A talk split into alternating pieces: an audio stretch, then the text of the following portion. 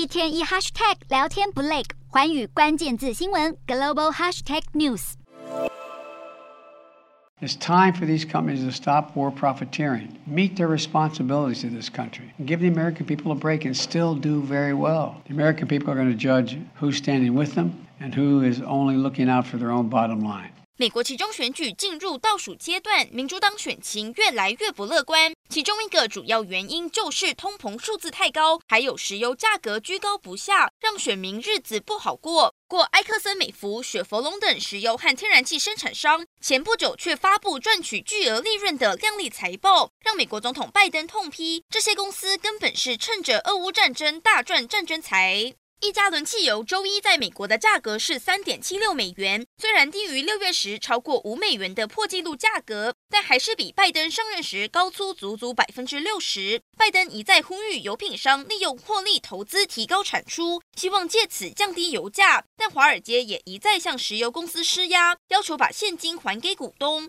如今，拜登威胁，要是石油公司不设法增产降价，就要立法课征暴利税。不过，有专家指出，民主党提议课征暴利税已经超过十年都没有成功，今年也不太可能获得国会支持过关。而除了设法降低油价，拜登政府的一大施政目标也包含加强美国的半导体实力。美国通过晶片与科学法案后，第一个获得补助的就是台积电在美国亚利桑那州斥资一百二十亿美元设立的十二寸晶圆厂。新厂房即将在十二月初举行盛大的首部机台移机典礼，届时台积电董事长将亲率台湾官员前往，拜登、裴洛西等多名美国高级官员也将亲自出席，展现美方对这个投资案的高度重视。